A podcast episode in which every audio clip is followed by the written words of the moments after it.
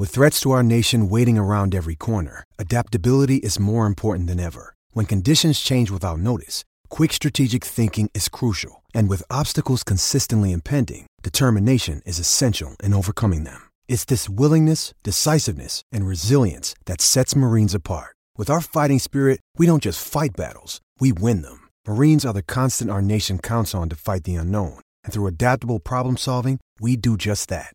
Learn more at marines.com.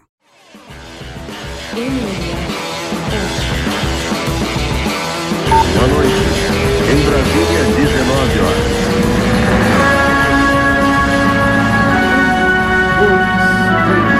Ó, que come- ah, e assim eu acho que a gente começa então. A grande honra. Obrigado, mestre. Segunda vez e a gente tem um, dois anos de novidade pra contar aí. Vamos começar. E ó, Minha, minha carreira como podcast pode acabar agora. Ze- Zerei a vida. Zerei a vida. Zerei a vida. tava falando, Pé, tava mostrando pro, pro Rickson. Eu falei, ó, eu fiz a lição de casa, ó. Camiseta, bonequinho, livro, adesivo, tem- temos tudo aqui. Só falta agora o boné, hein, Rafa? Só Você falta aprender, só falta aprender jiu-jitsu. Ai, Só falta aprender jiu-jitsu, é ótimo. Bom, eu Mas- vou, vou começar per- a perto- falar. isso aí não é nada, não. Perto do Rickson ninguém sabe de nada. Essa é a tua. Essa é a sua. Sua desculpa. Perto do Rickson não, Bom, ninguém eu vou sabe nada. Eu vou começar falando uma história aí que eu lembro quando eu era criança, uma das memórias mais assim vívida- vívidas que eu tenho do meu tio Rickson. Foi uma vez a gente estava se preparando para ir para o Vale e aí eu criança pequena correndo para tudo que é lado e aí eu pude, tinha uma, uma entrada de uma copa da cozinha da casa do vovô que tinha uma quina assim de da- do corredor.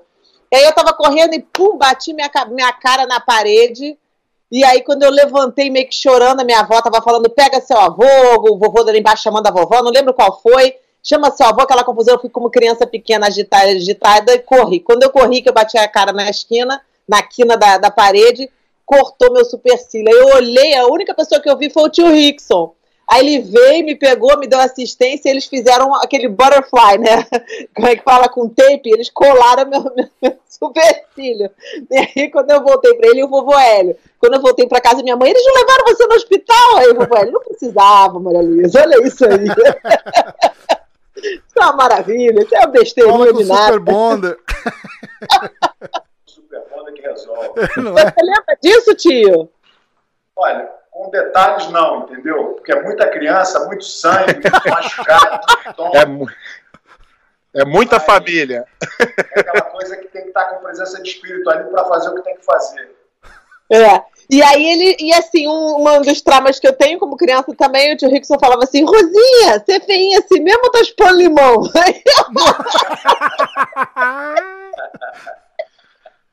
Aí eu faço essa brincadeira com E você, e você tem que agradecer ele de você hoje ser forte por causa dessas brincadeiras. É isso aí.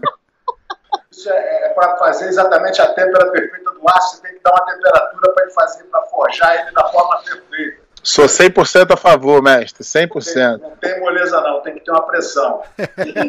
Meu filho, eu- a gente faz com as nossas filhas, a Riane faz a mesma coisa, é feinha assim mesmo, eu tô expondo limão. Até hoje a gente faz a mesma piada com os nossos filhos, gerações na família com essa piada. E aí uma filha minha falou, mãe, como é malvado quando você fala isso. That's so mean, right? Aí ele falou, só tô repassando, filha. Não se incomoda, não. se eu não tô traumatizada. Se eu não tô traumatizada, ela vai estar traumatizada? Como pode isso? Mas foi bem, foi bem, foi uma infância muito boa. Eu tenho nada, mas um carinho muito grande. Sempre a gente teve. O tio Rickson malhava lá na casa do vovô, tinha um quartinho, assim, o último quartinho da, da casa lá da, do Vale, né? E ele fazia as malhações dele lá, sempre malhando, fazendo os exercícios de respiração e tudo. É uma coisa que sempre me traz né, de volta. Quando eu vejo o tio Rickson, obviamente me traz de volta aquela época muito boa que a gente teve com o vovô Hélio e tudo. E foi um tio sempre muito bom, foi sempre muito gente boa, sempre muito, muito legal. Aproveitando, aproveitando aqui que a galera aqui, quem é difícil, né? Quem aqui vier, vier aqui assistir e não conheceu o Rickson, eu vou tentar aqui é, com o meu pensamento, com a minha visão de escrever o Rickson. Eu não tive a oportunidade, oportunidade de ver o Rickson lutar pessoalmente, é uma das minhas frustrações. Eu comecei no jiu-jitsu tarde, mas é, o Rickson era a primeira pessoa que, se você tocasse no, na palavra jiu-jitsu, todo mundo falava assim: não, mas o Rickson, alguma coisa tinha o Rickson a ver com jiu-jitsu.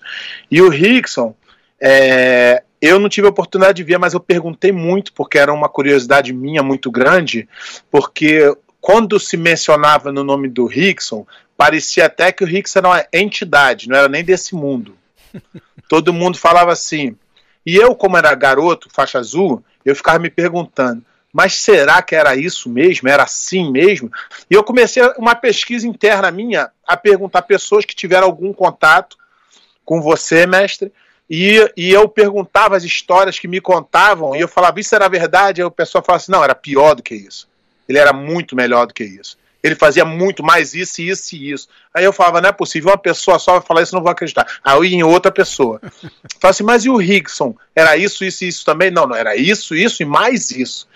Então, eu, eu tenho para mim, eu tirei essa dúvida, eu fui pesquisando muito, por muitos anos, perguntando para todo mundo, e não teve um que, que, que falou: não, não era isso tudo, não. As pessoas falavam muito bem e as, palavras, as pessoas falavam assim: o Rickson, ele estava pelo menos uns 30 anos à frente de todo mundo da época dele. Como é que era o. Eu sei, eu sei que, que, que eu, eu, tendo, eu tendo a chamar de senhor, mas quero chamar de você, porque os, você, você é jovem, é um jovem. Então, é, como é que era a, a diferença não só técnica, que técnica era o seu talento, mas os, é, você foi um dos primeiros a, a dedicar um treinamento mais especial para a luta. Como é, da onde saiu essa diferença de tu para de, de você para os outros lutadores? Olha, eu numa idade assim mais jovem, a partir dos meus nove anos de idade, que eu comecei impulsionado pelo meu pai, seguindo a tradição da família, e comecei a competir. A primeira competição que eu fiz com seis anos de idade, é numa bracket de sete anos de idade, porque a primeira bracket era sete anos. Eu queria entrar no campeonato, meu pai me sugeriu entrar. Eu, um ano mais novo, entrei com, a, com, a, com os garotos de sete, eu tinha seis anos e perdi. Nessa época, meu pai falou: se você perder a competição, eu te dou dois presentes. Se você ganhar a competição, eu te dou um presente. Eu nunca entendi a razão que ele falava isso, mas era simplesmente para dizer que estava do meu lado, ganhando ou perdendo. Tava... Tinha problemas com a perda. E a partir daí eu perdi a primeira, ganhei a segunda, e a partir comecei a ganhar com 7, 8 anos de idade, 9 Com 9 anos eu senti que eu tinha talento, que eu, que eu, que eu tinha uma certa, um entendimento da competição, sempre fui muito competitivo, sempre busquei o melhor possível. E com, essa, com esse entendimento de que eu era bom, é, eu procurei entender que a minha responsabilidade de desenvolver o meu jiu-jitsu, ela era parte da minha capacidade física, atlética, competitiva, mental, e parte do conceito que eu tinha que adaptar a, a, a, os conselhos do Hélio Grey. Como é que eu ia poder botar o conselho de uma pessoa que sempre jogou na estratégia defensiva, como meu pai, em cima de um jogo meu que eu sempre fui competitivo, sempre trabalhei em cima de uma categoria de peso que não era, eu não era mais fraco. Então eu comecei imediatamente a pensar que os melhores jiu-jitsu, os jiu-jitsu mais perfeitos, seria quando tivesse maiores diferenças. Eu sempre gostei de treinar com pessoas maiores, porque eu queria me sentir na posição do Hélio Grace, o fraquinho, usando mais técnica do que recursos físicos. E isso sempre foi uma coisa que me impulsionou, foi o fato de eu entender que o, o verdadeiro jiu-jitsu não dependia de força, não dependia de, de fisicalidade, sim de estratégia, de tempo, de, de conceito, de alavanca. Com isso na minha cabeça, meu crescimento sempre foi buscando coisas que eu não era, não era o que eu tinha na minha mão, não era a minha força, não era a minha agilidade. Sim uma técnica secreta, uma capacidade invisível. Eu sempre busquei coisas que me ajudassem numa, numa procura, porque quando você começa a se entender como um campeão de jiu-jitsu, quando você começa a se entender, pelo menos na minha época, como representante da família, essa representatividade te botava numa situação de, de, de, ter que botar, ter que disputar, de ter que competir, mas você não sabe com quem. Se o cara é gigante, se o cara tem 100 quilos, se o cara não tem. Então, essa proporcionalidade, essa desproporcionalidade, fez com que eu começasse a acreditar em coisas invisíveis. Por exemplo, nunca ninguém me ensinou a tomar banho gelado.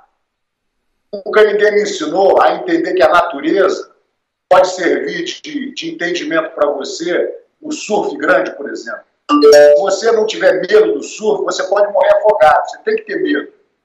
Mas você tem que saber a hora certa de passar pelas ondas, a hora do, do set passar.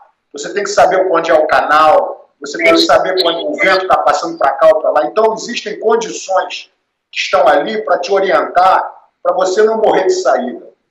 Então, eu sempre fui muito curioso por coisas que eu não pudesse explicar, por coisas que eu não pudesse é, entender direito. Então, meu interesse pela respiração, meu interesse pela, pelo ponto emocional, a minha capacidade de entender que eu estava ali competindo, mas eu podia morrer a qualquer momento. Então, a morte, para mim, tinha que ser meu, meu amigo, não podia ser meu inimigo.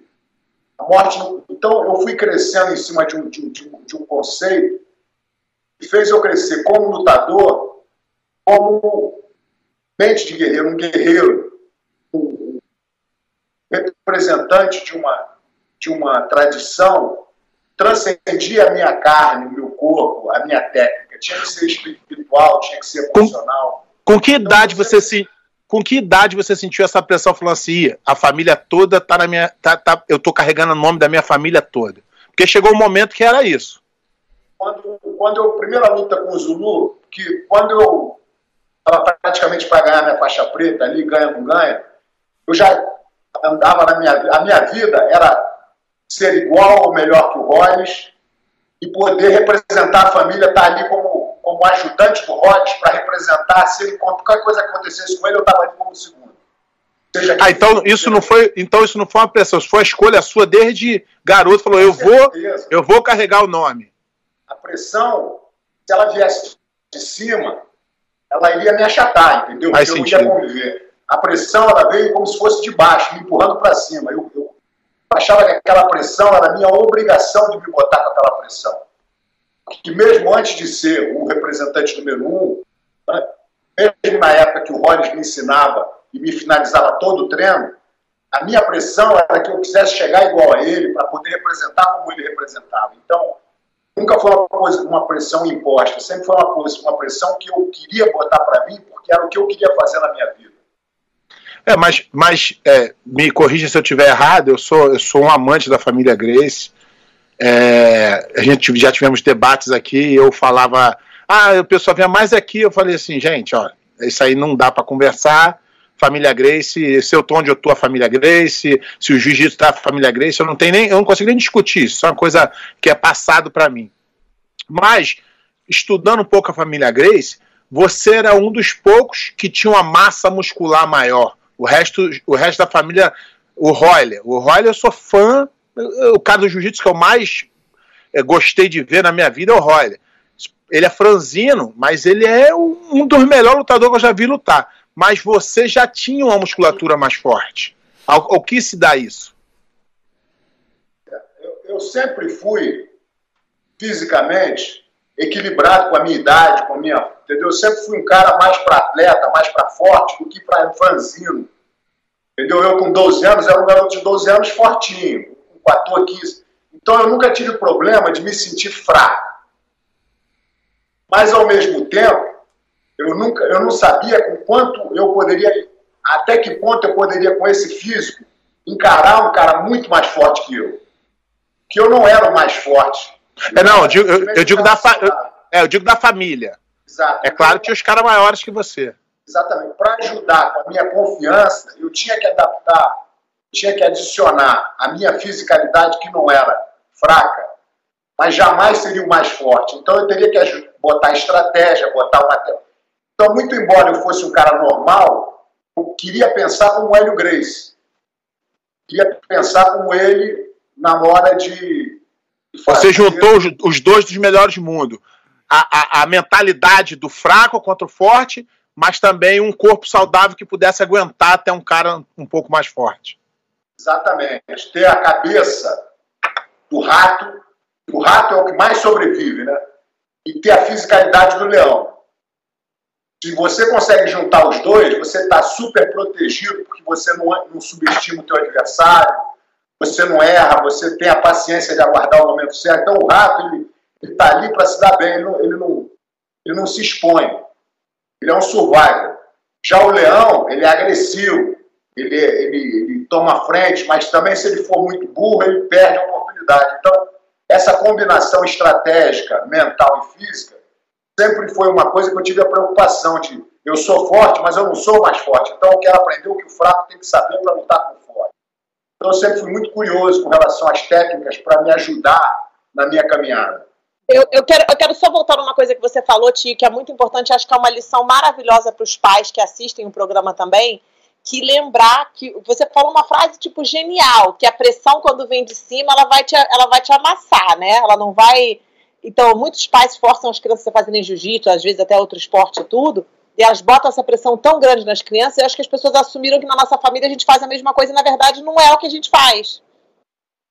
Eu acho que é o oposto, porque na verdade a, a ansiedade, às vezes varia muito de pai para pai, né? Mas você pega uma pessoa, pai normal, que é aficionado por jiu-jitsu e bota o filho para praticar jiu-jitsu. Então, às vezes, ele transfere as expectativas ou as frustrações que ele tem para o garoto. Então, o garoto, às vezes, tem talento.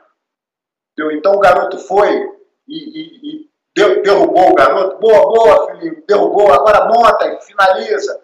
Ele monta no outro garoto, de repente o outro garoto escapa da montada. Quando acaba a luta, pai recebe o garoto e fala: Poxa, por que você perdeu a montada? Você devia ter mantido a montada, você devia ter ali. Velho. O garoto se sente o que, ele sente? Ele fala: Poxa, meu, eu desapontei o meu pai, porque eu estava ali querendo ganhar para agradar, para fazer, e agora ele está chateado comigo porque eu não finalizei. Então, essa expectativa do pai, muitas vezes, não transforma o filho num garoto entusiasmado com o esporte, e se tira dele aquele âmbito, aquela vontade de querer fazer, porque ele vai, pô, eu não vou chatear porque eu não quero chatear meu pai, porque meu pai espera que eu ganhe.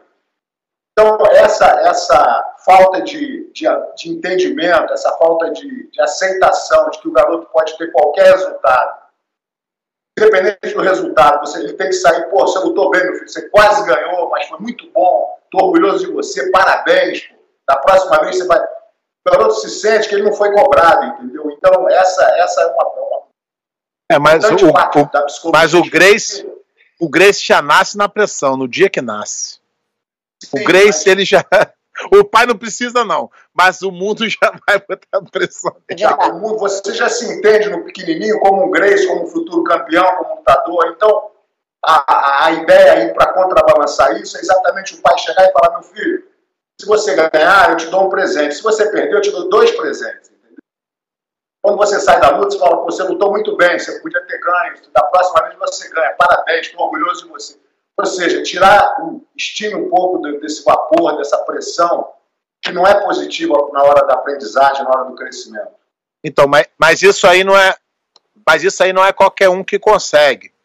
Não, a tem, tem pai, tem, tem pai que tem emoção e não, não se controla. Eu já tive a oportunidade de ver o Rickson coachando o, o filho dele, e é uma, é uma serenidade, uma calma que não é qualquer um que consegue. É, é, a filosofia do vovô Hélio, o pé, que é uma criança abaixo dos 13 anos, não devia ser colocada nem para competir, porque ela não tem a, a mentalidade, não é madura o suficiente para segurar a onda de poder discernir o que é o céu, que ganhou ou não ganhou. Eu sempre falo no campeonato para as crianças: aqui você ganha ou você aprende. Não tem porque né, quando você perde uma luta, né? Enquanto você perde, você na verdade aprendendo o que, que você tem que trabalhar, o que, que você tem que olhar, o que, que tem que fazer. A, a, a, lição é muito melhor, na verdade.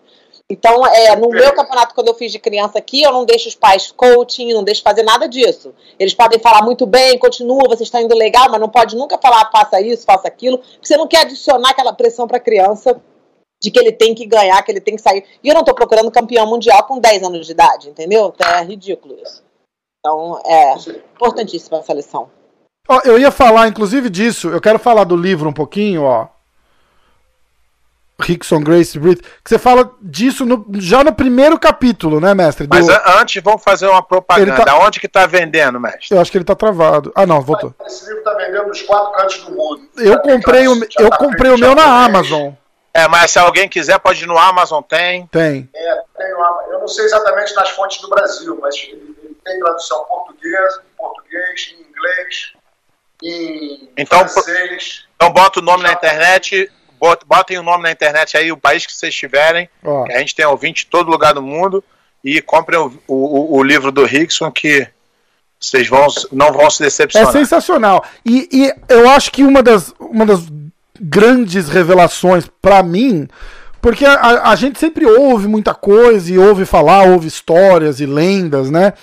Mas foi justamente essa parte da, da, da pressão e da, da competição quando você era muito novo que você conta o apoio do Hélio. Todo mundo achava, é, as histórias que eu ouvia, eu tinha a impressão de que o, de que o, o, mestre Hélio era um cara assim super rígido, super rigoroso e, e, e, e, era muito diferente disso pelo que você descreve no livro, né? Ele era um, ele era um, um, um, um paizão que não botava aquela pressão e, e incentivava a, a, a, competir e apoiava, é completamente diferente do que eu achava. Isso foi uma coisa que, que eu falei, nossa, que, que, que isso, é, isso era uma novidade para mim ouvir.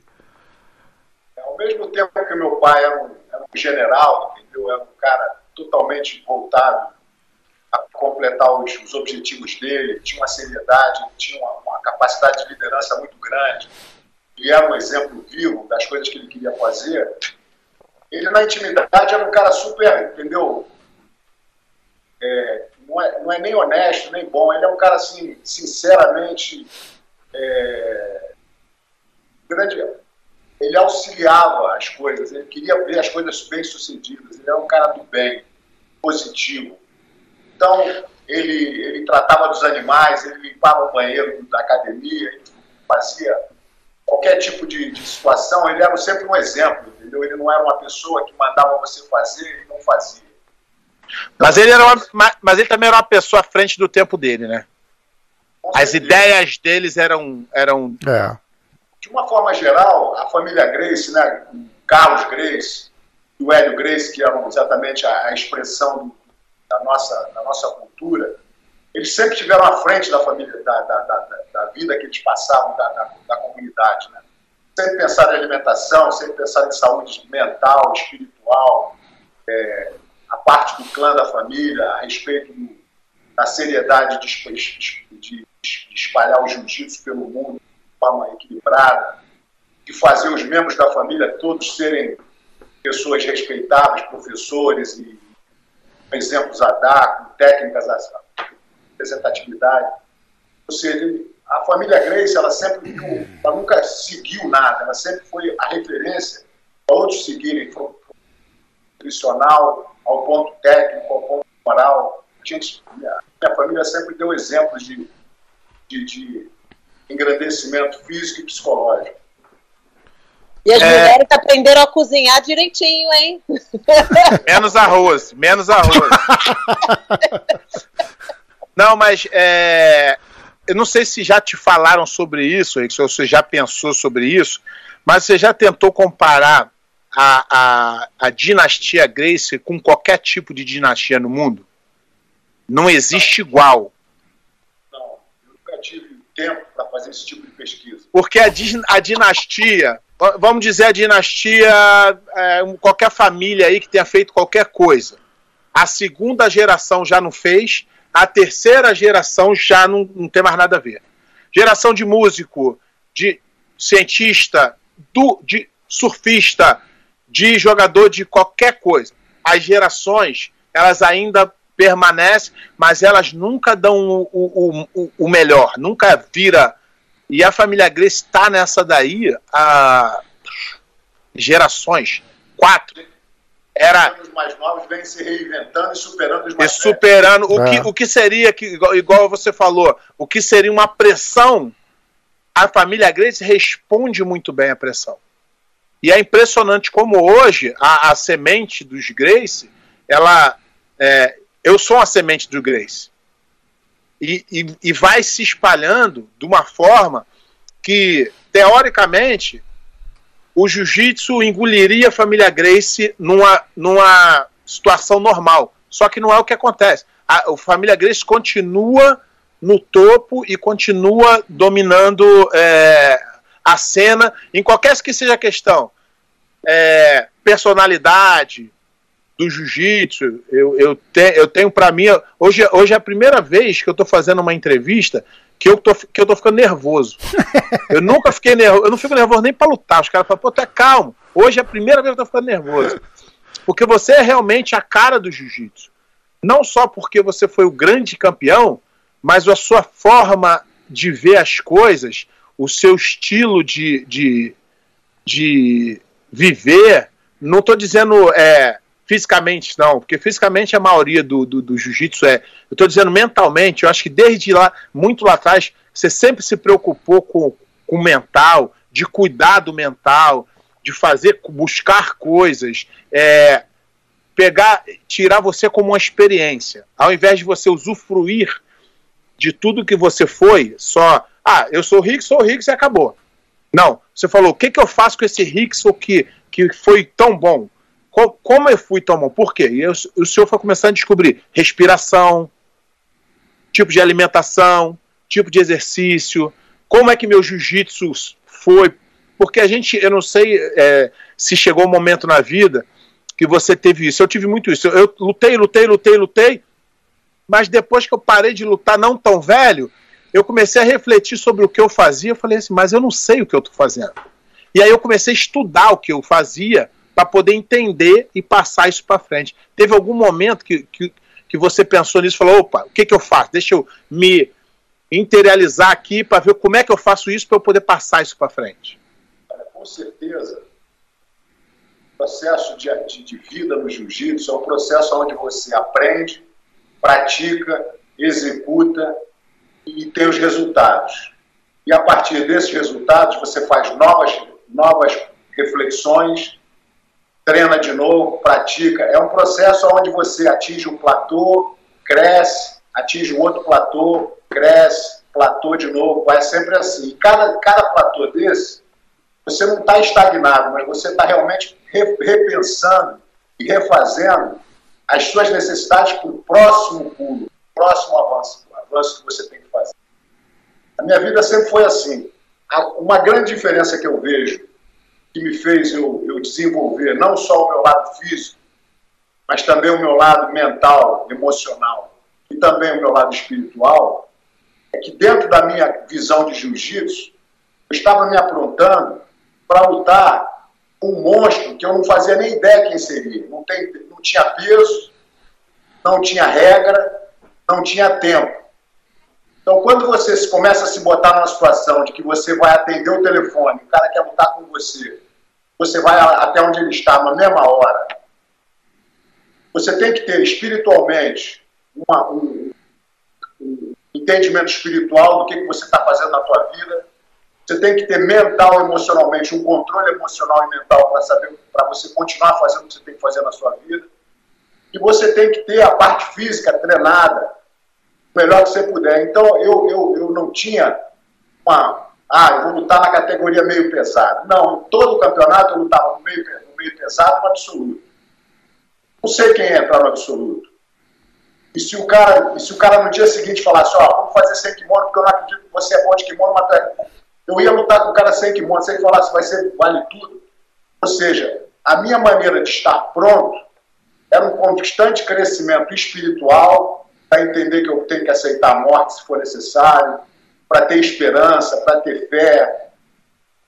A minha parte emocional, trabalhar o meu, meu controle emocional, trabalhar a minha visualização, trabalhar a minha estratégia, trabalhar a minha capacidade de, de, de que na visualização você se vê ganhando em 10 segundos, mas também se vê perdendo no meio do nocaute, você tem que então você via, eu via todos os quadros na minha cabeça, eu não deixava, eu não tinha uma autoconfiança de não ver o meu lado bom. Tinha uma, uma confiança que eu falava, e se eu cair encaixado no triângulo, se o pé de pano me pegar no triângulo encaixado no começo, o que, que eu faço? Eu começava a me botar em situações de, de sufoco para ver como é que eu ia conseguir e isso, faz, e isso fazer com que você errasse menos também na luta. Como? Fazia com que você errasse menos. Com certeza. Porque estava preparado para o. Porque eu, por exemplo, eu, eu adorava competir. Mas eu já estava no topo do meu, do meu rio, entendeu? Eu não tinha com quem eu competir todo dia na academia para fazer um treino forte, para um ganhar ou perder. Eu sabia que, qual seria o resultado se eu treinasse com qualquer um dos meus alunos. Aí eu fazia, eu amarrava os dois braços, botava os caras na minha guarda. Eu começava a criar problema para todo, todo dia que eu ia para casa. Eu ia para casa com um problema, eu falava, pô, eu, eu finalizei todo mundo em um minuto, mas o pé de pano resisti um minuto e meio. Eu perdi. Eu ia para casa como um perdedor, porque eu não queria. Entendeu? Então. Engraçado que eu tenho esse mesmo pensamento, e eu tenho muito problema com aluno que fala assim: ah, mas hoje o treino não tá bom. Mas você pode fazer o treino ficar bom do teu jeito. Claro. E eu sempre falo para ele, você sempre tem que set um, um gol. Se o cara, se o cara, se o cara te pegou 10 vezes, tá ruim para tu. Se amanhã ele pegar 9, teve uma evolução. Depois é, da manhã 8 tem evolução. A mesma coisa com o contrato. Pega o cara é, uma vez, amanhã tem que pegar duas.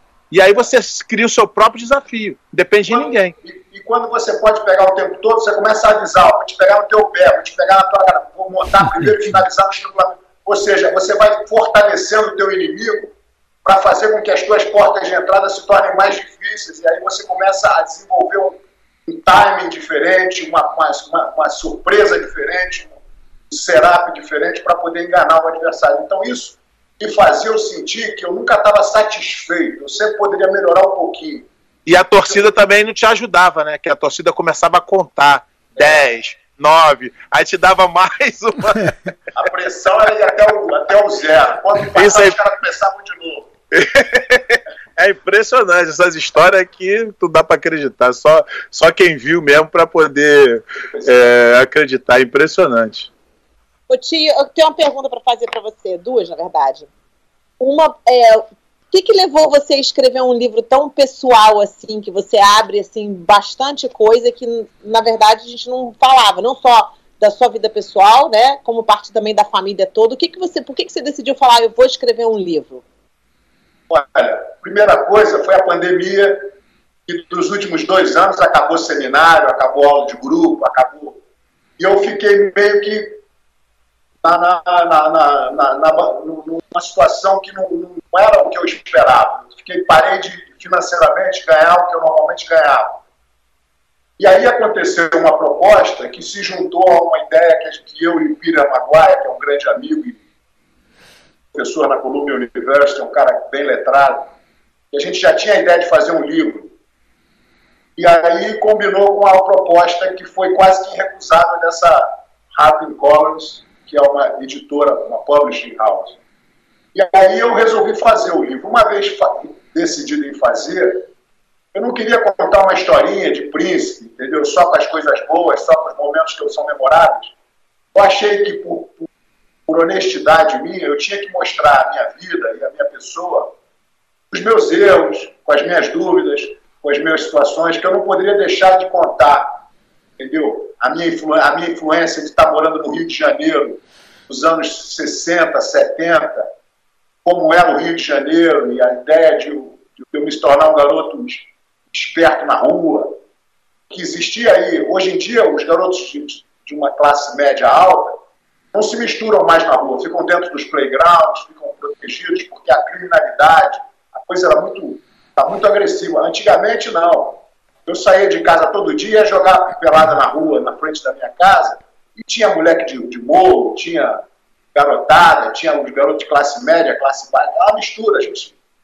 Então você tem que ser esperto na rua, de uma vivência que só quem sabe, quem vive na rua, quem vive ali como, entendeu, nas ruas mesmo, faz... Então essa história honesta de como eu cresci, de o que, que eu aprendi na vida, com as minhas amizades, com garotos com menos renda, com mais dinheiro, com mais violência, com mais.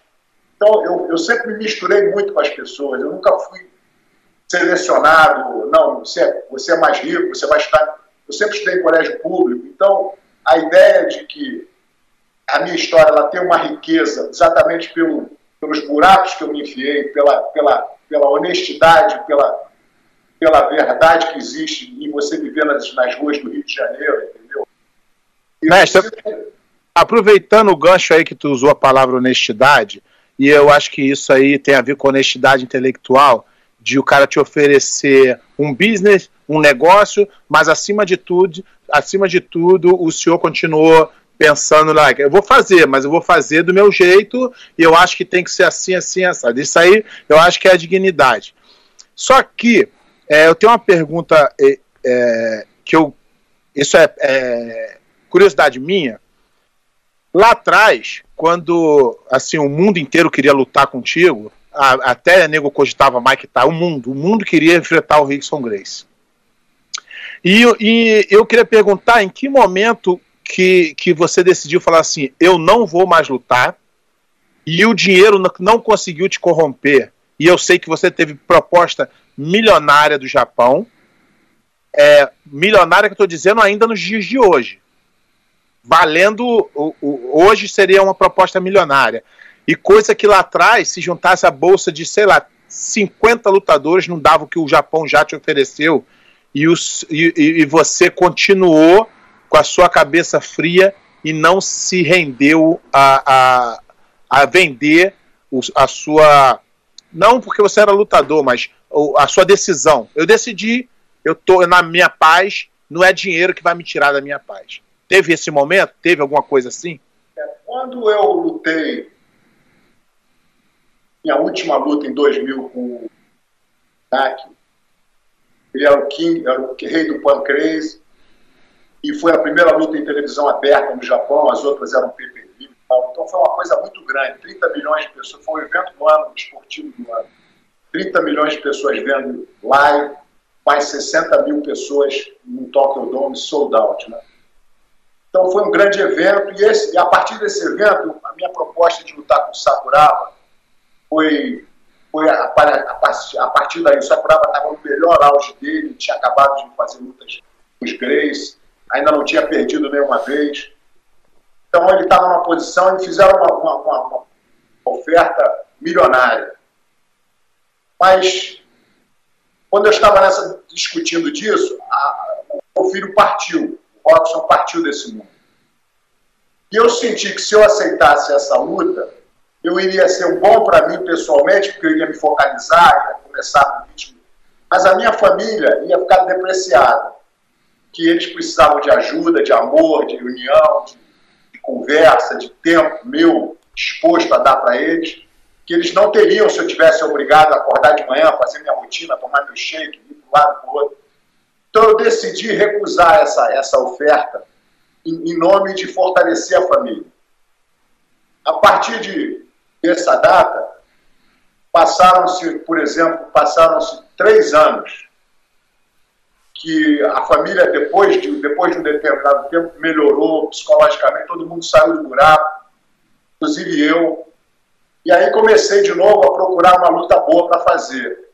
Eu tinha um representante no Japão, que era um agente, mas, consequentemente, a partir da, da minha decisão de não lutar com o Sakuraba, o Sakuraba fez outras lutas com Arona, com Vanderlei, começou a perder e a proposta que me fizeram quando eu estava querendo voltar a lutar foi a metade, menos da metade do que eu tinha recebido na minha época alta.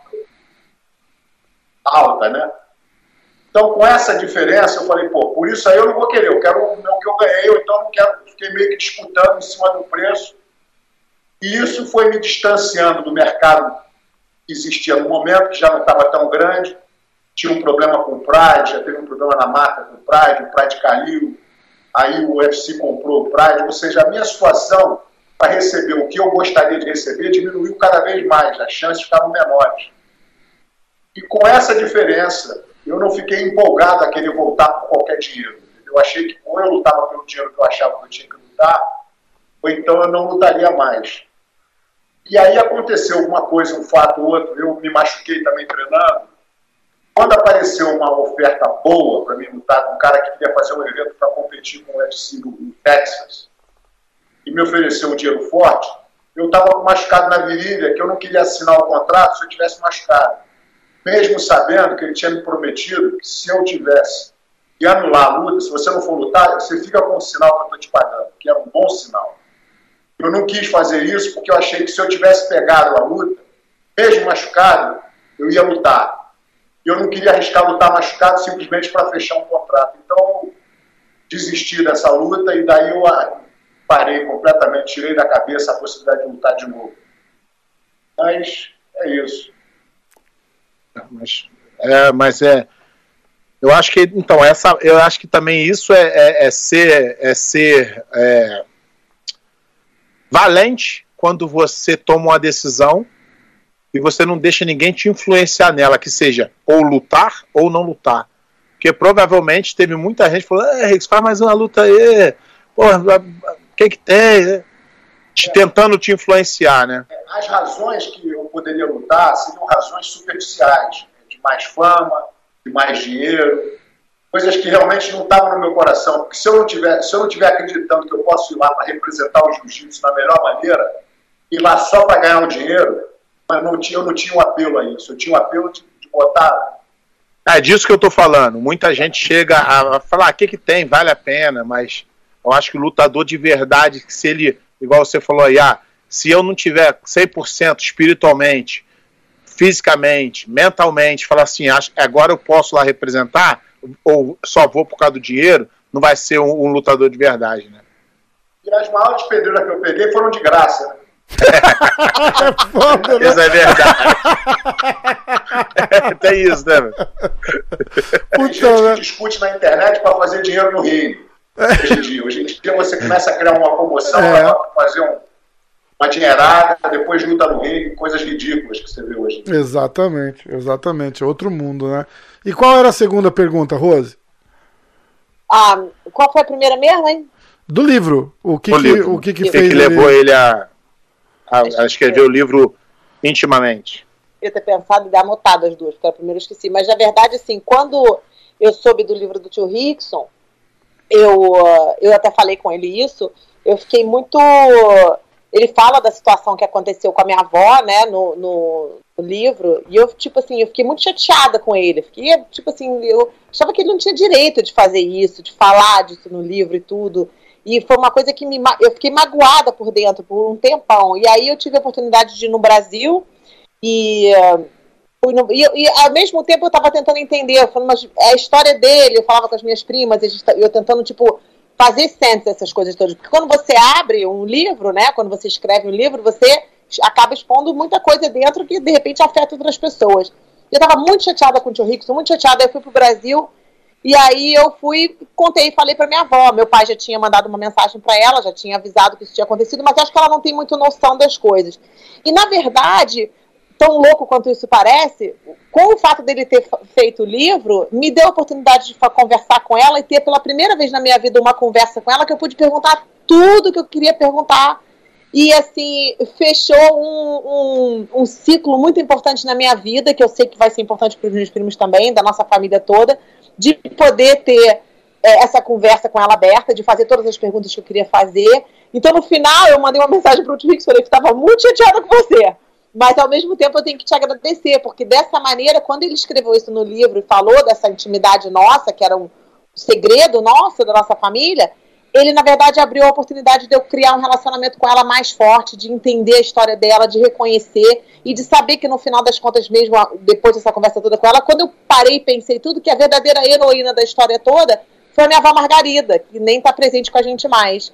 Mas eu tive uma conversa muito, não sei nem se eu te falei isso, tio, mas eu tive, é, eu tive uma conversa muito assim, eu perguntei tudo de como aconteceu, como é que foi tudo, e foi uma parada muito legal e que eu, eu tentei agradecer, óbvio, né? Porque essa sua honestidade fez com que eu tivesse honestidade até no meu próprio relacionamento com a minha avó, foi, foi muito legal isso.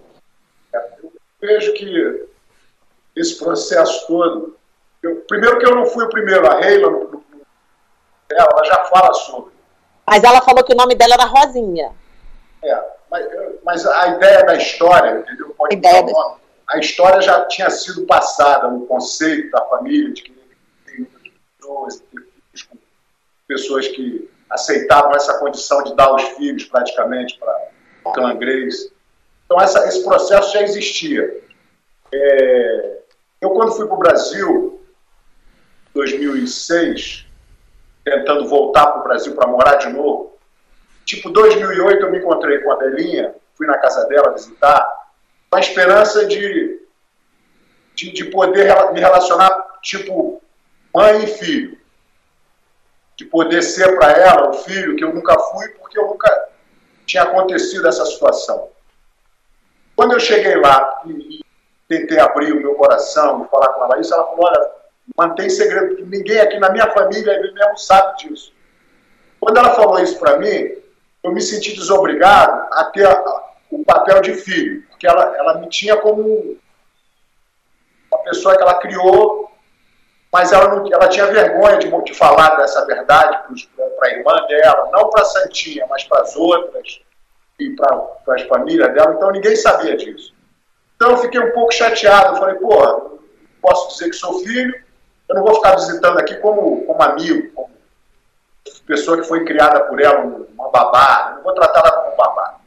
Aí me, meio que separei um pouquinho. E na hora de falar do livro, eu, eu, eu, eu trouxe essa história, porque é uma história, primeiro, a verdade. Segundo, demonstra que houve uma situação que foi um, um acordo formado, não houve, ninguém ficou realmente cortou as pernas. Meu pai não cortou as pernas de ninguém. A minha mãe aceitou uma condição, minha mãe Margarida aceitou a condição, e a minha mãe Belinha aceitou a, condição de, de, criar e não ter o direito ou não ter a representatividade de mãe que ela gostaria de ter. Então todo mundo ali estava no acerto. E eu me senti na obrigação de, de esclarecer isso para o mundo. Em termos de que, pô, eu respeito a minha mãe que me criou, eu respeito a minha mãe que me deu a luz, mas, na verdade, é, eu, sou, eu, sou, parte de, um, de, uma, de, uma, criação que é especificamente Grace, entendeu? Não existe um rótulo ali, não existe uma coisa que veio, que os outros quiseram imitar outros. O Carlos Grace deu uma orientação para a família e o Hélio Grace tentou seguir a melhor maneira possível, que era ter filhos, ter uma prole grande, uma condição de criar um clã. Então, com isso dito, vejo que a minha vida, embora seja um pouco estranha para muitos, foi a coisa que eu não tenho nenhum trauma, nenhum, nenhum, nenhum, problema, nenhuma negatividade, nem com a minha mãe Margarida, nem com a minha mãe Belinha. E, e eu não podia viver na mentira de, de chamar Belinha de babá. Eu tinha que falar no meu livro de quem me deu a luz, quem foi que me criou. Então, eu não fiz isso com a intenção de, de demonstrar nada, simplesmente amor e respeito por duas pessoas que cuidaram a vida toda. Mas eu acho também, mestre, que assim, quando passar dos anos que a gente vai ficando mais maduro, o senhor, é, o senhor, você, é, é uma pessoa assim, que, muito centrada, todas as vezes que eu tive a oportunidade de encontrá-lo, é, muito, muito educado, muito é, assim, com a dignidade de todo mundo olhando e falar assim, caramba, aquele cara ali, e nunca é, teve assim um, um, um, uma situação que desabonasse a sua trajetória no mundo da luta dentro e fora. E eu acho também que com o passar do, do tempo, a gente cria um.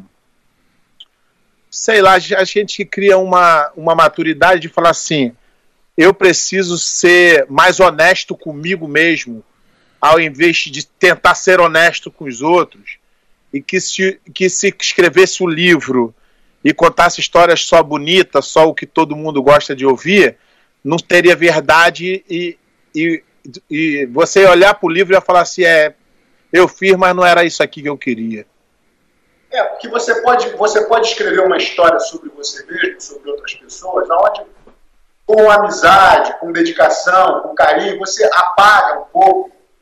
Então parece que é uma história feita por um cara que está praticamente indo no caminho da santidade, é um, é um garoto bom, entendeu? Eu não me boto nessa situação porque eu me vejo competitivo, eu me vejo um moleque arredio, eu me vejo, entendeu? Querendo me mostrar cada vez mais para o meu ego que eu era capaz de, de, de, pular um muro, quebrar um vidro, pular uma, uma bicicleta, fazer alguma eu tinha, aquilo para mim não era demonstrações de, de, falta de caráter, era uma demonstração de mostrar que eu podia andar com o meu grupo e, fazer com que eles sentissem que eu era homem como eles, que eu era valente, que eu era brigador.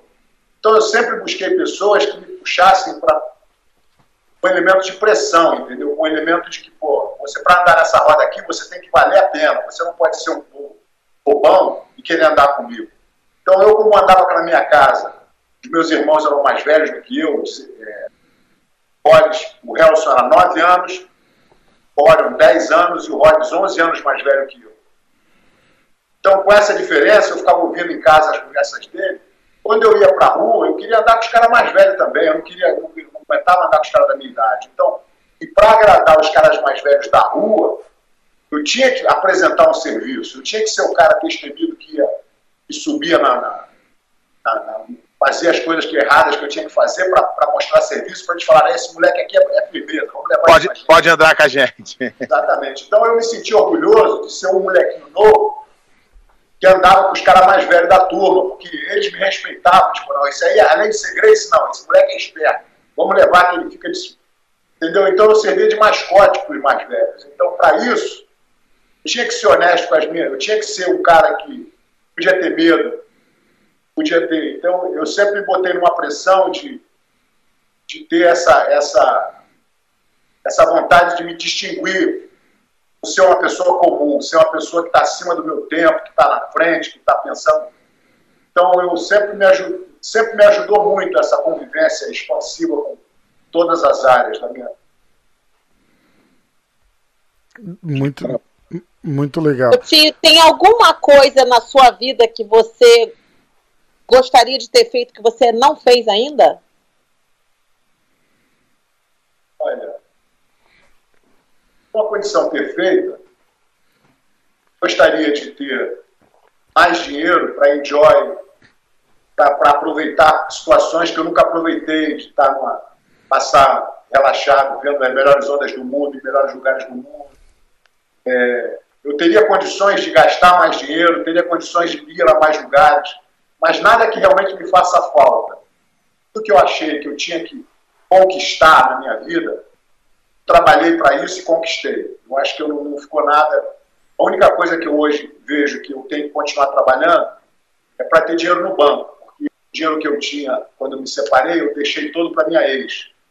Então, eu recomecei a minha vida financeira, uma posição, evidentemente, que é uma posição é, privilegiada, que eu não, quando eu faço um seminário, a casa é cheia. Quando eu faço, então, eu tenho facilidade de ganhar dinheiro. Não estou reclamando do fato de. Mas me botei agora numa situação de recomeçar a minha vida. Não tenho minha casa própria, não tenho certas coisas que eu preciso ainda para ter uma estabilidade um conforto que eu gostaria de ter na minha idade. Mas eu estou na guerra, estou lutando, estou fazendo, estou criando, super empolgado, motivado na minha, na na minha vida, com os meus, entendeu? Na minha relação com a minha mulher. Tudo está tudo certo. Pode melhorar? Pode. Pode piorar? Pode. Mas do jeito que está, está ótimo. E agora é só ficar bem alerta, bem focalizado e aproveitar as oportunidades que Deus vai trazer para gente. Falando nisso, mestre, conta pra gente da, da Rickson Academy, que é que é um projetão que começou também na, na pandemia. Eu lembro que quando a gente fez o nosso primeiro podcast, Tava começando a pandemia, eu lembro a gente falou bastante do, do inimigo invisível, lembra? E, e você fazia o link com o jiu-jitsu invisível. E, e, e, como é que desenrolou o Rickson Academy? Eu acompanho um pouco a, a distância, assim, e, e, tá legal, tá, tá, tá, tá todo vapor, né? É, a academia está indo muito bem, entendeu? Evidentemente que focalizando, porque hoje em dia você vê os melhores lutadores do mundo fazendo academy, fazendo online instruction, e eu vejo que essa instruction é uma instruction que é uma instrução que faz muitas vezes dá ao praticante uma sensação de, de ver muita coisa, mas ele já tem. Eu vejo movimentos que são ensinados de uma forma básica, que são movimentos que para você fazer funcionar precisa de uma experiência, de uma prática que os caras não entendem quanto tempo ele tem de praticar para fazer aquilo funcionar, que eles estão vendo ali funcionar que nem fosse ABC é muito difícil de fazer. Na minha ideia, eu estou fazendo uma, uma informação que ela é bem básica, que ela é bem é, desenvolvida para que o praticante perceba de uma forma sensorial a base, o ângulo, os movimentos que são realmente invisíveis, a respiração. Eu vejo que existe aí uma necessidade de uma pessoa que não é envolvida ao jiu-jitsu de se interessar pelo jiu-jitsu e poder se relacionar com o jiu-jitsu de uma forma muito mais é, pessoal do que para ter que mostrar ao outro que ganha. E se você entrar numa academia comum hoje, você vai ser quase que jogado aos leões muito cedo.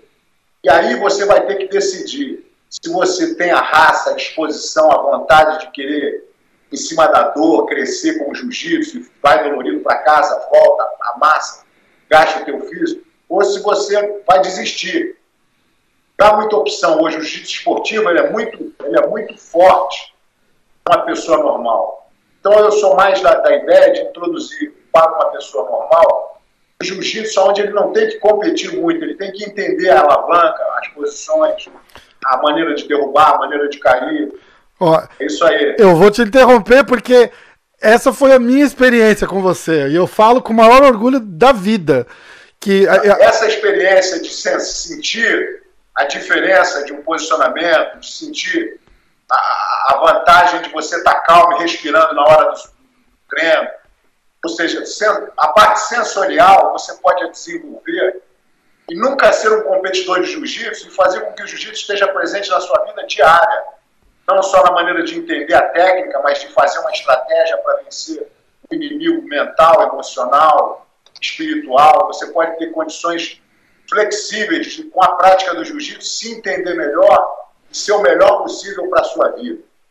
Mas, mestre, você sabe que divulgam muito a, a competição e com todos os professores que eu converso, nas, em todas as academias, é menos de 10%, é de, de 5% a 10% que competem. Sim. E os outros 70%, eles ainda estão ali que querem competir. Eles não, eles não competem, mas tem na cabeça deles, já tem o instinto, a vontade, o coração, o espírito de competir. Mas você bota aí, desses 100% que estão dentro da academia, 15% competindo e 85% querendo competir ou admirando os competidores, tem outros mil por cento que não gostam nem do cheiro da academia, nem, da, nem daquele suar ali, daquela, daquela maneira de, de agressivo. Esses caras, eles precisam de mais jiu-jitsu do que os 100 que estão dentro da academia. São os que mais precisam e os que menos têm. Esses mil pessoas que não... Se eles tivessem aula direta com Hélio Grace, eles seriam apaixonados e viriam a vida inteira, porque eles não estão ali para forçar, para se obrigar a lutar. Eles estão ali para entender as possibilidades. As pessoas, as pessoas fazem às vezes a pergunta assim: se tu tivesse a chance de voltar no tempo e qual evento tu queria estar? Eu queria só ter ido na academia da Rio Branco só uma vez. Passar um dia lá. É, entra na fila aí, ô pé. Eu na Rio Branco, tá doido? Não, mas eu só queria passar um dia lá olhando Rickson treinando, dando aula particular, é, Hélio dando aula particular. Eu só queria passar um dia ali. Olha o final de semana lá no Vale, no lago, o pessoal, legal. O pessoal não podia nem. Não precisa nem me ver, só de eu olhar, porque sabe que hoje, até hoje, sabe que é o melhor método de academia que existe, né? Que as pessoas hoje ainda não praticam não, não sei não, todo mundo, porque mas era a academia que tinha o kimoninho lavado, era um negócio assim que, que, que você se você pensar hoje não tem. Sabe que naquela época o padrão era alto, né? As academias de jiu-jitsu eram muito caras. E, e, e, os pais, às vezes, ofereciam para o filho: você quer ir para a Europa? Você quer um curso de, na Academia Grace de Defesa Pessoal? Que eram 36 aulas o curso. Você pagava pelo curso. Então, muita gente escolhia curso de jiu-jitsu e depois desse curso eles saíam e nunca mais voltavam. Uma vez eu estava dando aula normalmente na academia e apareceu um senhor, falou, cadê o Hélio? Tá aí? Eu falei, não, o papai não está aí. Não, ah, você é filho do Hélio, isso aqui nos apresentamos. Ele falou, você sabe que eu fiz um curso de, de defesa pessoal há 40, há 30 anos atrás, sei lá, tempo atrás e nunca mais lutei. E eu queria dizer que outro dia um cara me jogou no chão, eu rolei, fiz, eu fiz um movimento sem saber o que eu estava fazendo. Caramba. Consegui escapar, consegui me dar bem no negócio. Ele contou uma história assim positiva para ele, como se ele tivesse usado o jiu-jitsu que ele aprendeu há 30 anos atrás. E veio na academia confraternizar e falar sobre isso. Ou seja, muitas vezes as pessoas treinavam aquele jiu-jitsu sem a preocupação de competir ou lutar, simplesmente para fortalecer uma mindset, né? fortalecer a maneira de você pensar, de você acreditar em você. Uma vez que você sabe que você tem uma chance de defender um soco, o soco já não passa a ter aquele problema na sua cabeça. Você passa, às vezes, a vida inteira sem tomar um soco, mas se você tomar, você sabe que você tem aquela confiança de poder usar o estilo. Sim. Então, a, a defesa pessoal na época era uma coisa que fortalecia não só a sua prática, mas também a sua, a sua mentalidade de acreditar que você tinha uma chance. Que às vezes, com essa chance que você acredita que você tem, você nunca precisa se provar, mas você está passando ali o resto da vida agradecido que você, se, se você pegar uma bicicleta, você sabe andar de bicicleta. Então não há esse problema. Então era uma coisa Provável, fantástica. Provavelmente você nunca vai brigar, mas só de saber que você sabe já te dá uma paz. Exatamente. Eu quero, eu quero mencionar aqui, eu quero mencionar aqui, só um minutinho, Rafa, desculpa, mas eu quero mencionar aqui que a Kira está fazendo um excelente trabalho na academia dela no Rio de Janeiro e que, infelizmente, hoje em dia, a maioria das academias não tem nada de defesa pessoal. E, e, seria tão importante eles voltarem a essa maneira de aprender defesa pessoal, incluir de novo na, na aula deles, né? Que se você, para você poder dar uma boa aula de defesa pessoal, você tem que dar aula todo dia para você aprender, porque todo dia você vai fazer uma mudançazinha. E a importância de ter esse tipo de treino, que não é só o jiu-jitsu de competição. As pessoas falam, mas o jiu-jitsu não tem soco. O jiu-jitsu tem que ter defesa de soco. Para ser a forma mais completa, tem que ter defesa de soco. E a importância de, dos professores hoje em dia de pro, procurarem os cursos como o do Tio Rickson, por exemplo, para fazer um curso. É, tem cursos online que você pode fazer para você poder adicionar dentro do seu currículo essas partes que você está precisando, né? Não é só jiu-jitsu. E, e, é aquela, e é aquela aula da, da, da raiz mesmo, de quando, de quando vocês começaram, que é, é você ensinar aquele, aquele básico 100%, mas de acordo com quem está ali aprendendo também. Né, é, moldar, pro, moldar em, em, foco do aluno. Pô, eu vi isso há, há, dois, três anos atrás, quando a gente fez a nossa aula. Você fala assim: qual é o seu objetivo? Aí a gente treinando, você me mostra aquele básico maravilhoso, e aí você fazia assim para mim, mestre. Você falava: olha, isso aqui vai funcionar legal para você. Porque é, é, é, você entendeu o meu objetivo, não é de competir, não é de, de ser campeão mundial. Eu queria aprender um básico, e aí você, de acordo com o meu tamanho, com o meu peso, você molda ali. E isso falta muito hoje, né? Eu acho que isso é um, é um, é um negócio importantíssimo também que se perdeu. É, até algumas academias, até algumas academias que fazem self, self defesa pessoal no começo, existe um processo na aula onde o aluno ele pratica o que tiver de praticar, seja o movimento de self defesa pessoal, seja o movimento de passagem de guarda, seja... mas no final da aula, ele se sente que ele está meio que. Se ele, se ele é protegido proibido de treinar no final da aula, tem muita gente que fala, o aluno novo, ele faz a aula, mas não pode treinar no final. Quando acontece esse processo, o aluno novo, ele fica falando, poxa, eu ainda não sou completo, porque eu ainda não posso treinar no final. E aí, duas, três semanas nesse processo, ele, ele é finalmente liberado para poder treinar no final. Quando ele treina no final, ele tem um gosto de sangue, porque quem está treinando não está muito preocupado com ele, está preocupado em, em, atingir os objetivos de passar. Às vezes é grosso, esfrega a mão na cara, alguma coisa. Aí o cara realmente sente que ele está ali, pô, mas eu, eu queria aprender, eu queria desenvolver, mas o cara é um bruto, é um imbecil, me machucou, me machucou. Se você não tem a competição dentro do teu coração, se você não é um cara que que aguenta esse tipo de, de desconforto, você vai querer não querer mais lutar. Você vai embora, né? Exato. É, eu... Existe um processo que está muito deficiente nas academias, que é o fato de que, um processo muito cedo na, na, na vida do aluno, ele é posto em frente, de frente a um oponente. Qualquer cinco minutinhos de pede pano, deita, Fernando, monta, pede pano, tenta sair de qualquer jeito, Fernando, tenta quando acontece esse treino mesmo parcial, ele vai ver um monstro que ele não está acostumado. Se esse monstro for muito mais forte do que ele está acostumado, ele vai quit, ele vai desistir. Teste. Não pode ter um oponente na aula. Então, eu recomendo que no primeiro ano de prática, ter um ano onde ele não tem um oponente, ele tem só um treino par, né? um parceiro de treino. Onde o parceiro de treino vai meio que na escolinha ajudar ele a movimentar, raspar, fazer, qualquer que seja o treino do dia. E no final da aula, a gente aumenta o passo desse circuit training, mas sem confronto, entendeu? Tipo, você vai passar uma guarda aqui desse jeito, vai correr para ali, vai sair da gravata ali, da gravata de lado, vai sair para cá, vai dar uma raspagem, fazer uma chave de braço. Isso vai ser um circuito treino para ele fazer, para ele sair da aula cansado. Mas, não, mas ele não lutou sério com ninguém. Quando Mestre, não luta. Não. Mestre, eu já fui, eu já fui um crítico é, muito grande da. A, a Rose, já tá ali se. Não, porque eu... você interrompa meu tipo fazer outra pergunta em cima. Não, não, não, é, é sobre. É sobre isso, é sobre isso.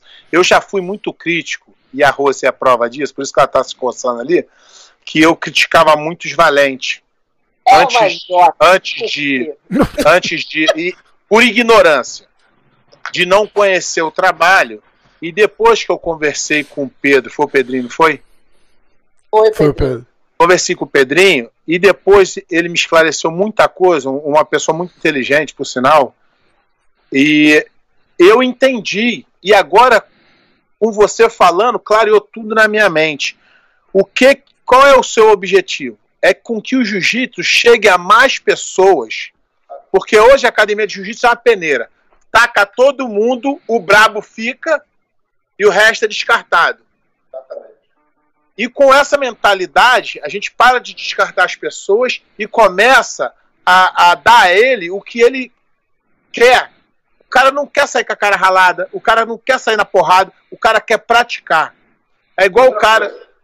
Quanto mais né, as pedras que, mais grandes que ficam na peneira são as que menos precisam de jiu-jitsu. Tudo que é descartado é o, é o, que mais necessita de um reforço invisível, de uma espiritualidade, de, uma, de, uma, de um fortalecimento de alavanca. De... O jiu-jitsu está ali para favorecer exatamente esses que caíram no chão. Então é exatamente isso que é uma prática que que tem que ser diferenciada, porque eu acredito que se você, por exemplo, só trabalhar nesse negócio de trabalhar com o que caiu no chão, você perde a eficiência de fazer campeões como você, como eu. Eu, eu falo isso na teoria, mas se eu tivesse 25 anos, eu queria estar saindo na porrada, não queria estar fazendo joguinho manso com ninguém.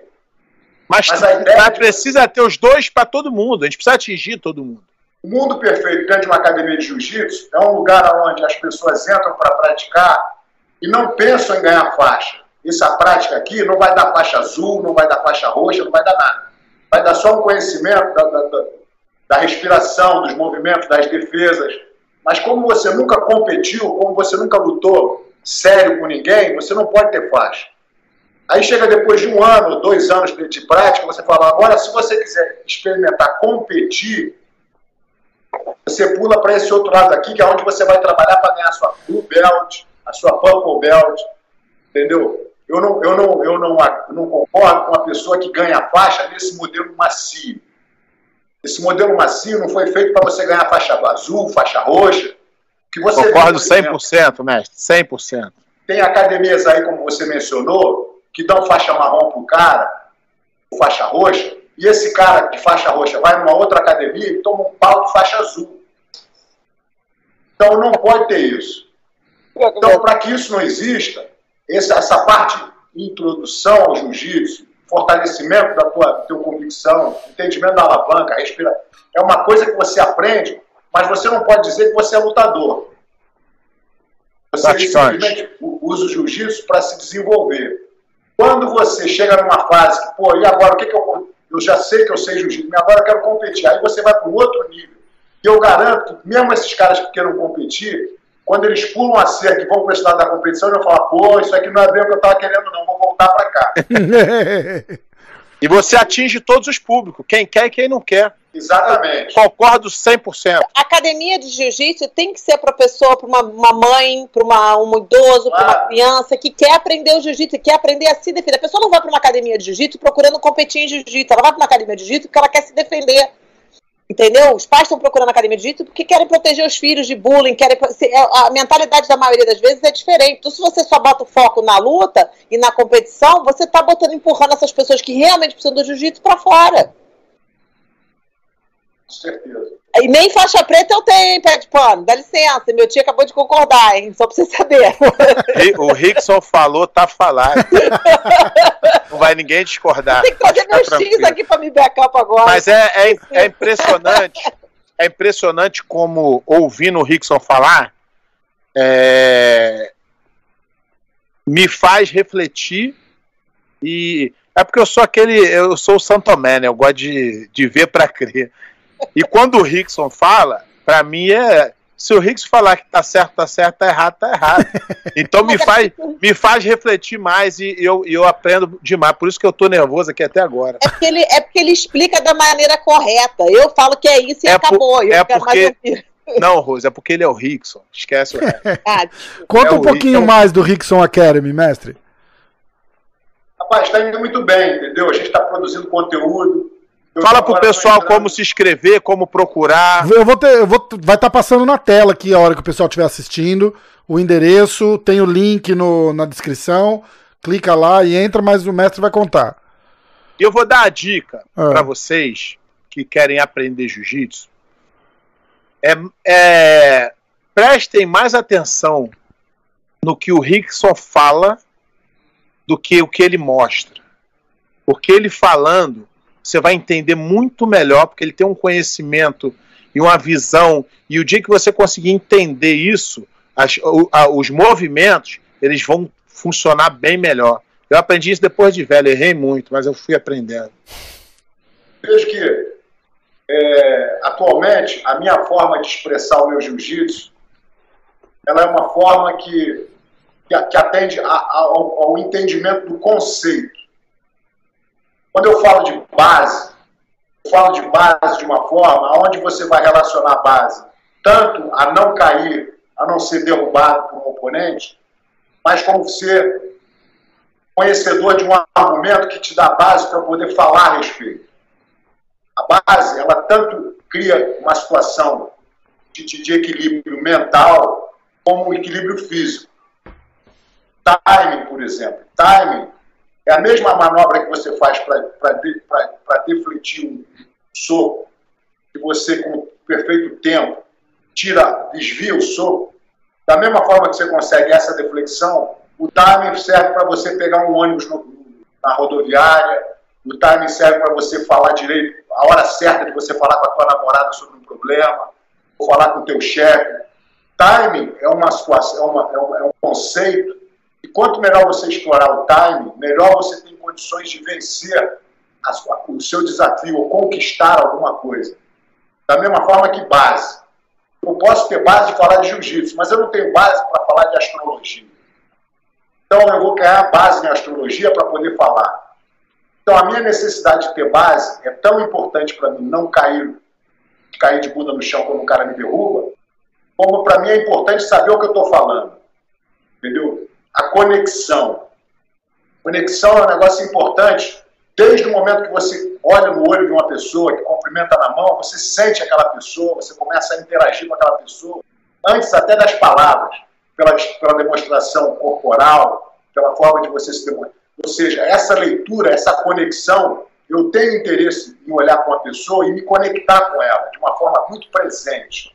Porque aí eu começo a minha discussão ou a minha avaliação em cima de uma coisa que eu sinto no momento. Eu, eu, eu não me impressiono com um cara que é forte. Eu me impressiono com o que ele fala, como ele olha. Às vezes pode ser um fraquinho, vou falar, pô, esse cara aí tem sangue nos olhos.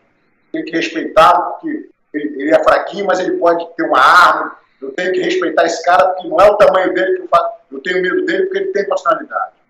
Então a ideia de você se conectar, a ideia de você ter base, a ideia de você saber respirar, a respiração, por exemplo, ela pode atuar tanto na sua mente, te dando calma, te dando foco, te dando capacidade de você desestressar, sair do teu, da tua ansiedade, mas também pode trabalhar no teu físico, hiperventilação, respiração, calma, velocidade, manter o, o alto performance durante mais tempo. Ou seja, a respiração ela trabalha com o teu coração e com o teu físico, trabalha com o teu mente, com a tua emoção. Então, se você entende a respiração como uma, uma ferramenta que você pode usar em qualquer caso, quando você vê um e-mail hoje e aquele e-mail te transforma, te transtorna, só por uma boa respiração você se acalma e acaba de ler o e-mail com uma tranquilidade fenomenal. Se você não tem essa capacidade respiratória e não sabe como é que a respiração pode te ajudar, você vai ficar estressado com esse e-mail te agoniando o tempo todo até você poder explodir, entendeu? Uma coisa que somatiza dentro de você. Então, Meu jiu-jitsu hoje, ele transcende o tatame, porque hoje em dia eu vou muito menos para o tatame que eu ia, que eu continuo respirando certo, pensando certo, minhas estratégias são certas, a minha capacidade de usar o meu tempo na hora precisa é mais profundo. Uso todos os meus conceitos, procuro passar isso para os meus alunos para eles entenderem que esse controle, essa calma, essa, essa visão, essa credibilidade, essa capacidade de aceitar as coisas espiritualmente. Quando você fala em espiritual, tem que falar em esperança. Qual é o guerreiro que não tem que não que tem que ter esperança? Você tem que ter fé. Não interessa se o teu inimigo é, é um negão que está te esperando na portaria ou se é um, uma Covid. Entendeu? O inimigo ele vem de formas físicas, formas espirituais. Então você tem que ter a maneira de lidar com, com tudo isso de uma forma a usar um jiu-jitsu que seja transcendente do tatame. Por isso que a defesa pessoal traz um, uma, uma, conveniente maneira de mostrar o jiu-jitsu de uma forma que você começa a se integrar com pequenos detalhes de mudança, você fala, pô, nunca pensei nisso, eu tenho essa chance para me ajudar, eu tenho isso para me e você começa a se fortalecer com tanta coisa invisível que está em volta de você, você pode se usar como uma armadura, como uma espada, como uma, um escudo, para você realmente ganhar muito mais do que um oponente, mas ganhar a felicidade. A felicidade ela tem que ser conquistada. Todas essas ferramentas você consegue muito mais esses atributos. Eu não, eu não, assim, não tem nem como comparar, né? Mas eu uso muito dessa forma que, que você colocou. Na minha vida, eu uso muito o jiu-jitsu que eu aprendi no tatame. Eu, eu aprendi que se eu tô lá embaixo tomando uma pressão danada e se eu me desesperar, é pior. Então, na vida, quando eu tenho um problema grande, se eu me desesperar, é pior. Eu sempre faço. Pessoas, todas as pessoas que chegaram no jiu-jitsu com o teu nível, elas passaram por tanto desconforto, tantas situações de repente. Você agora já botou, já faz parte do teu ser. Agora, você querer que uma pessoa evolua na vida através do que você passou, você vai, ser, vai afunilar isso para pelo menos 1% das pessoas. Ninguém tem condição de passar pelo que você passou. A minha intenção é trazer essa mesma experiência de uma forma muito mais facilitada, para que as pessoas comecem a entender que elas têm uma chance elas respirarem melhor, que elas têm uma chance elas se botarem em melhor posição. E não precisam passar pelo que você passou, que é uma coisa única, como eu, como você, pessoas que viveram uma, passaram uma vida no tatame competindo. Então isso já te deu uma, uma, uma, uma vitória certa, entendeu? Você não tem como você não usar o que você desenvolveu durante a vida, mas é muito difícil para uma pessoa normal chegar a esse nível de, de desgaste, de, de uso, de, possibilidades que você criou através de uma vida de guerreiro como a sua. 100%, mestre, concordo 110%. Mas se conseguir, meu irmão, é, é a felicidade, porque para chegar onde você chegou, tem que ser campeão mesmo, espiritual Mas... e, mental e físico. Mas foi o, que, foi, foi o que você falou, agora a gente tem que tentar fazer com que o jiu-jitsu ajude, de alguma forma, mais pessoas, não é, só principalmente os... Principalmente agora, que a grande onda do jiu-jitsu está sendo competição. Então, as pessoas, que competição você agrada a, a, no máximo 10%, como você falou. Então, você deixa de fora as pessoas que mais precisam do jiu-jitsu. Acho que a gente tem que tornar, virar a mesa e fazer um jiu-jitsu que seja um jiu-jitsu sensorial, um jiu-jitsu de conquista, entendeu? Um jiu-jitsu para adicionar na sua vida opções para você ganhar felicidade. Não é ganhar do negão, ganhar do troglodita, lutar, sair na porrada, quebrar joelho mas sim saber a possibilidade de usar o melhor seu tempo, usar melhor sua estratégia, usar melhor sua visualização, sua respiração, continuar sendo um bom pai, um bom policial, um bom amigo, um bom, bom engenheiro, um bom advogado, o que implica na vida de cada um. Essa, esses conceitos de vida, eles podem fortalecer a qualquer um nesse universo. Ó, eu vou mostrar aqui, ó. Vai ter os links todos aqui, tá? Mas é é assim que é quando você entra no site, ó. Rickson.academy. Vai estar tá na tela que você entra, você coloca o seu e-mail ali e clica no Enroll. E aí você vai fazendo as aulas, os módulos, Você quer contar um pouquinho como é que é para quem acaba de, de, de fazer o enrollment lá no site, mestre? Mas é uma experiência que está lá tudo editado, entendeu? Tem as aulas separadas, as posições. Eu atualmente estou for- for- formando mais movimentos de defesa pessoal, movimentos de técnicas relevantes para exercício, mobilidade. Eu estou oferecendo material. Eventualmente, quando eu tiver já bastante material oferecido, vou criar um, um programa de certificação Ah, que legal. vai começar com defesa pessoal, certificar professores, porque esse site é muito interessante para os alunos, mas eu acho que pode ser mais interessante ainda para os professores, porque eles têm opções de ensinar de uma forma mais fácil, mais adaptável aos casca-fina, né? Que a maioria dos professores hoje vem de background de competição, são os caras tremendos casca-grossa, entendeu? São os caras altamente físicos e habilidosos. E é importante que ele traga isso para a aula, mas muita gente não vai conseguir se adaptar a essa formação atlética que o cara já vem querendo oferecer. Então você tem que ter uma forma muito mais sensível suave para que os não atletas tenham um certo conforto. Demais. E ó, É em inglês ou em português, tio, esse site todo? Tudo em inglês. tudo em inglês. Tudo em inglês. Tudo em inglês. E Estou querendo ver se arruma uma parceria forte para no Brasil. Como no Brasil o dólar é fraco, eu, eu gostaria de ter um patrocínio no Brasil para ajudar a, a fazer um preço melhor para os brasileiros, entendeu? Transferir tudo para português. Ah, então, Pode botar até o subtitle só, não é? É, mas aí quer fica regravar de novo? Não, mas mesmo assim, o que ele tá dizendo é tipo, aqui pra gente pagar 100, 200, 300 dólares pra se inscrever, fazer o enrollment no site, tá legal. 300 dólares lá no Brasil são 3 mil reais, tipo, entendeu? É Né? 1.500 reais. É, não. Mas olha só, é, é, ô, Tio, você quer fazer. Eu até perdi minha pergunta aí que você falou esse negócio, mas é, Ah, hoje você quer tudo em português ou você Hoje quer você tá muito perdido, hein, Rose? Hoje vou fazer essa crise, tá muito perdido. Gosta, né, cara? Tá esperando fazer Ele vai, ele pra vai cutu... ele, você tá vendo, né, mestre? Ele vai cutucando ela, ela vai alfinetando ele, é assim o tempo todo. Ô tio, você quer regravar tudo em português ou você só quer botar o subtitle na parada toda?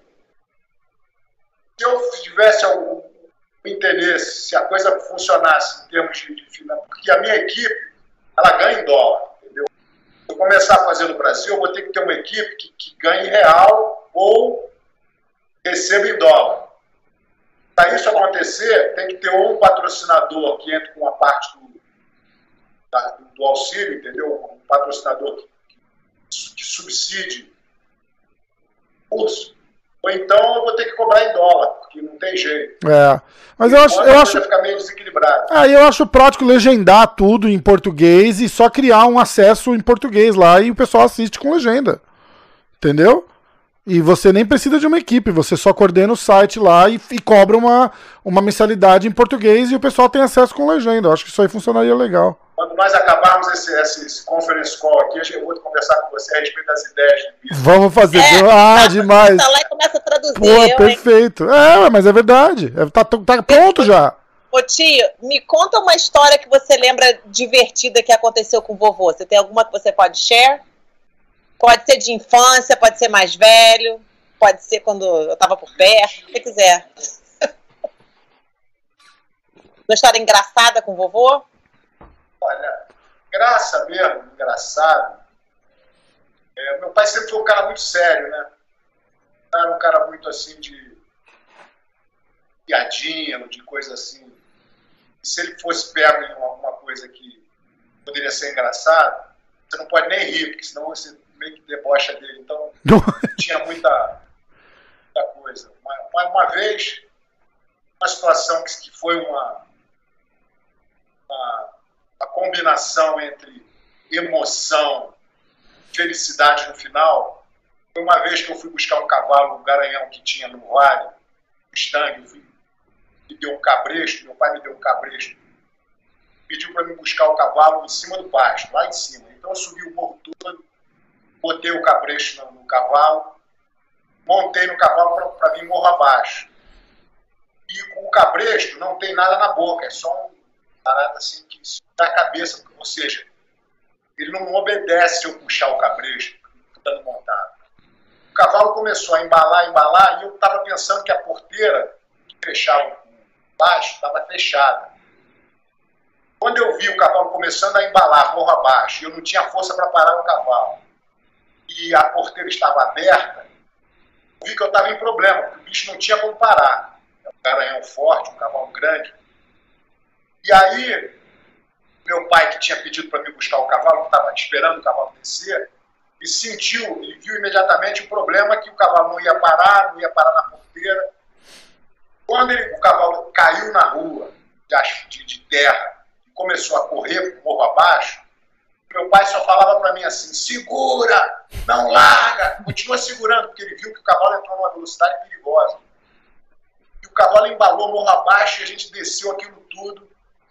E a minha esperança é que a última porteira da, da, da, do sítio, que era uma porteira que dava de frente para a estrada Rio Petrópolis, Teresópolis. Ah, tá falando do Vale. É, do Vale. Então, tivesse fechada. Mas a porteira estava aberta. Então o cavalo veio correndo lá toda. E na hora dele entrar, que ele passou o portão, que ele ia entrar no asfalto, ele teve que diminuir um pouquinho, por causa que naturalmente ele tem que fazer uma curva no asfalto.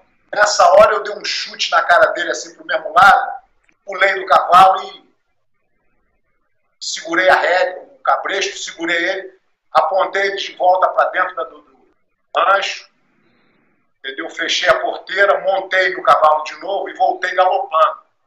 Quando meu pai me viu voltando, entendeu? Porque morro acima não tinha problema, eu fiquei até chicoteando o cavalo com a ponta do cabresto. Ah, Aí o meu pai viu que eu estava voltando, ele ficou tão feliz, começou a gritar de uma forma assim, viu meu pai chorando de alegria, entendeu? Porque ele viu que eu tinha contornado a situação, estava voltando. Foi um momento assim de muita, muita alegria, tanto para mim que consegui não me machucar com o cavalo, para ele que ou, tudo fluiu da forma que eu segurei no cavalo, não caí, fiquei agarrando na rédea do bicho. Ou seja, foi uma história assim muito. A gente acabou de, de quando a gente parou o cavalo, que eu parei o cavalo no coxo, estava tudo certo, ele veio para mim e falou: pô, você hoje me surpreendeu, você mostrou que você é um peão mesmo. Que a gente ficou super amarradão um no outro, assim, foi um dia de, que de alegria múltipla. Ali- E a distância é longa. Você tá falando, os cavalos estavam lá em cima, naquela área que ficavam os cavalos lá em cima. Lá de cima, veio lá, Lá de cima. cima, lá em pé, lá embaixo, com o cavalo enlouquecido, eu teria chorado, eu teria caído no primeiro lago. Pois é. Coisa assim que trouxe em mim tudo que eu tinha de bom, assim, pra poder. Que legal, tio. Caramba, eu tenho muito toda a minha, legal. a minha valentia, a minha esperteza para poder conseguir sobreviver a esse, esse, essa emoção. Muito legal. Pé, pra gente começar a encerrar, você tem mais alguma coisa? Aqui só Eu queria ouvindo. mandar um abraço para vocês, para o Brasil, para quem está escutando e para os professores de jiu-jitsu que estão aí para abrir a cabeça e ensinar um jiu-jitsu mais, mais coerente com a necessidade que o mundo precisa hoje, né? Porque o nosso inimigo hoje ele pode vir pelo e-mail, pode vir pela Covid. Então a gente tem que ter paz de espírito e a Academia de Jiu-Jitsu é um centro de, de, de não só de reabilitação, mas também de empowerment, né? de fortalecimento mental, espiritual quanto mais o professor abraça esse, essa missão de, de poder transferir isso para o aluno, cobrar menos do aluno, mais ele vai estar fazendo um serviço social que mais ele vai estar em, necess, atendendo a necessidade mundial hoje. Sim, sim.